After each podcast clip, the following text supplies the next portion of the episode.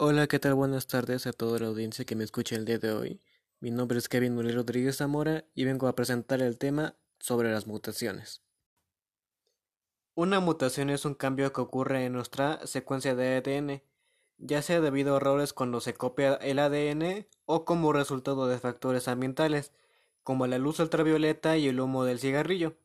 Las mutaciones varían en tamaño, pueden afectar cualquier lugar, desde un solo bloque de ADN a par de bases hasta un gran segmento de un cromosoma que incluye múltiples genes. Sabemos que hay mutaciones que pueden ocasionar enfermedades o trastornos como cáncer y asma. Sin embargo, también significan ventajas. A continuación, les muestro unos ejemplos. La adaptación. Las mutaciones han permitido a los humanos adaptarse a su entorno. Por ejemplo, la tolerancia a la lactosa es una mutación externa específica que fue ventajosa en sociedades que criaban vacas y cabras. Las personas con tolerancia a la lactosa pueden tomar leche sin tener estragos en su tracto digestivo. La diversidad. Se sabe que originalmente todos teníamos ojos cafés, pero una mutación genética resultó en la creación de un interruptor que literalmente apagaba la capacidad de producir ojos cafés. Esto hizo que los ojos de las personas se diversificaran en diferentes colores. Las mutaciones se pueden clasificar en dos grandes grupos.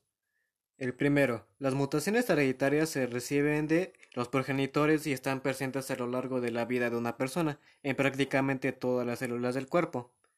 Estas mutaciones también se denominan mutaciones de la línea geminal porque están presentes en los óvulos o espermatozoides de los padres que también se denominan células germinales. Cuando un óvulo y un espermatozoide se unen, el óvulo fertilizado resultante recibe el ADN de ambos padres. Si este ADN tiene una mutación, el niño que crece a partir del óvulo fertilizado tendrá la mutación en cada una de sus células. Y el segundo, que, que es que las mutaciones adquiridas o somáticas ocurren en algún momento durante la vida, de una persona y están presentes solo en ciertas células del cuerpo, no en todos. Estos cambios pueden ser causados por factores ambientales como la radiación ultravioleta del sol o pueden ocurrir si se comete un error cuando el ADN se copia durante la división celular. Las mutaciones adquiridas en las células somáticas, células que no son espermatozoides y óvulos, no pueden transmitirse a la próxima generación.